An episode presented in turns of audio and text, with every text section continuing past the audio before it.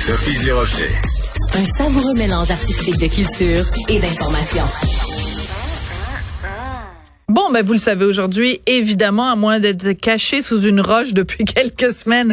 Aujourd'hui, c'est euh, élection partielle, donc dans Jean Talon.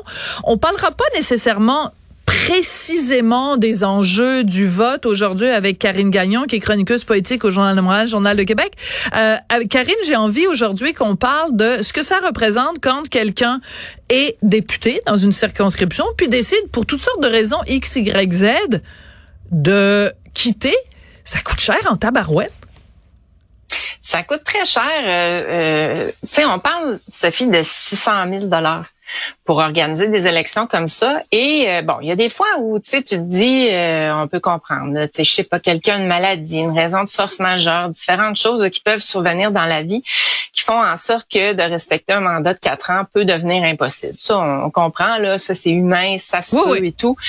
Mais tu sais, dans le cas euh, qui nous occupe, c'est-à-dire euh, l'élection partielle de Jean Talon, on parle d'une députée qui avait été quand même élue euh, quoi neuf mois avant sa démission. Donc c'est là que moi ça me dérange et c'est là que ben je sais que ça, ça chicote plusieurs personnes. J'ai lu entre autres Jean-François Lisée, j'ai entendu aussi à l'émission de Richard Martineau à Cube qui qui reparlait de ce montant-là. Lui, ça l'écœure profondément finalement.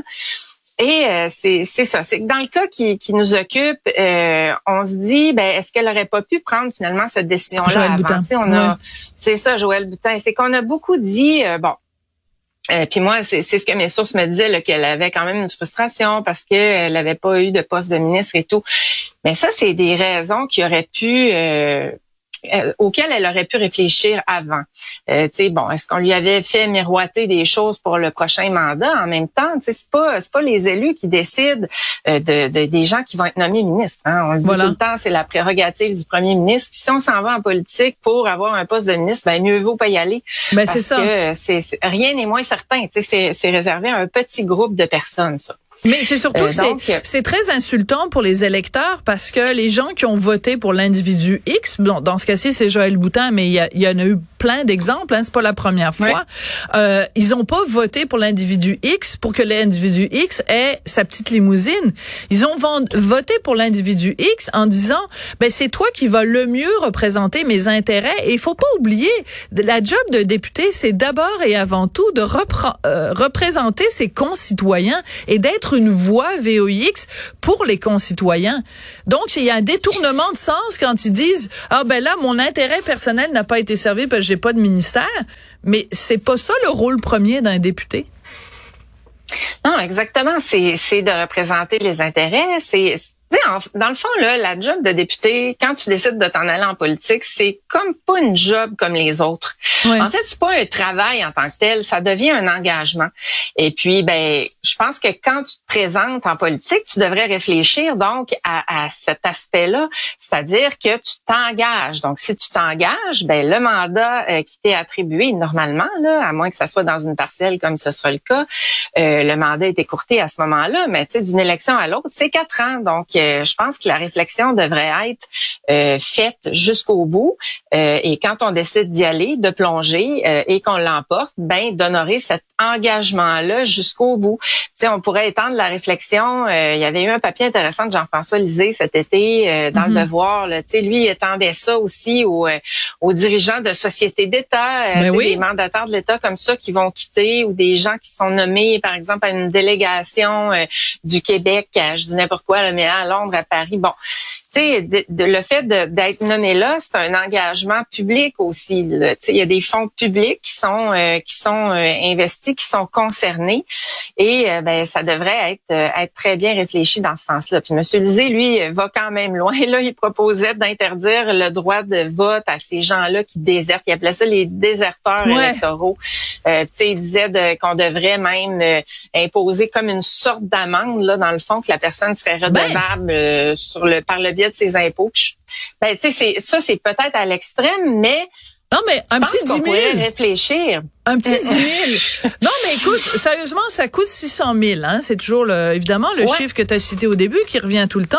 Hein? Mais on leur demande pas de rembourser 600 000. Mais mettons qu'il y a une pénalité. Mettons quand tu signes pour devenir député, tu signes un engagement sur ta sur ta conscience et tu dis, ben si je me désiste avant les quatre ans ou même on peut dire même avant les deux ans. Tu sais, on leur dit bon, ok, dans deux ans vous allez pouvoir quitter sans pénalité, mais si vous quittez avant deux ans, on considère que vraiment vous n'avez pas rempli votre part de l'entente, donc une pénalité de 10 000 dollars. C'est rien, c'est symbolique 10 000 dollars, mais ce serait une sorte de pensée-y bien, juste de dire vous foutez pas de notre, gueule, parce que je pense que tu sais quand il dit les déserteurs, Jean-François, c'est une chose, mais il reste que comme euh, euh, on a quand même un peu l'impression qu'on se fout de notre gueule parce que Katia, euh, euh Karine, pardon, euh, ça fait des, des, des, jours et des jours à Cube, dans les médias partout, de quoi on parle? C'est quoi qui préoccupe les gens en ce moment? Le coût de la vie. On a de la difficulté à faire l'épicerie. Je viens de faire une entrevue avec quelqu'un euh, de la bouchée généreuse à Limoilou, une banque alimentaire. Les gens sont débordés.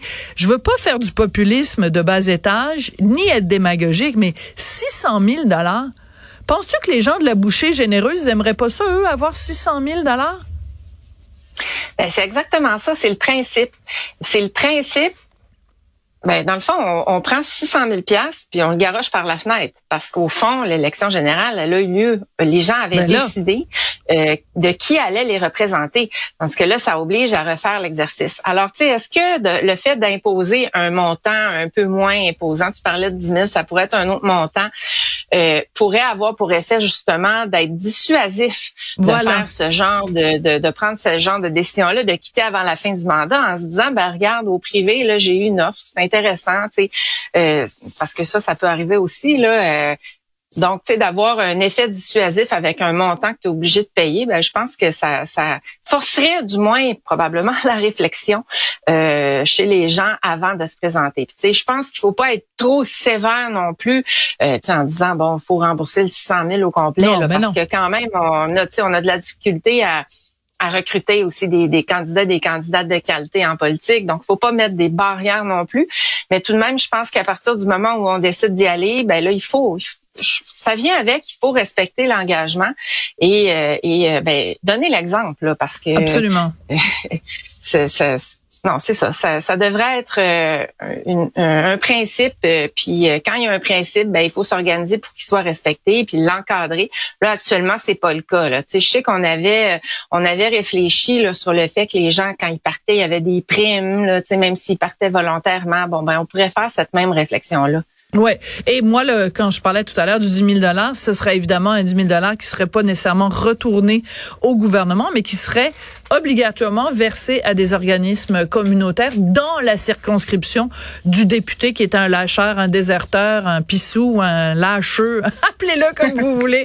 Appelez-le ou là comme vous voulez. Et eh, merci beaucoup, Karine. Ça a été un plaisir de te parler. Merci, Sophie. Merci. Je voulais remercier Audrey Robitaille et Marianne Bessette à la recherche et Philippe Séguin qui faisait la mise en onde et la réalisation aujourd'hui. Merci beaucoup. Bon appétit à tout le monde et euh, soyons généreux avec ceux qui ont besoin de sous pour manger. Merci.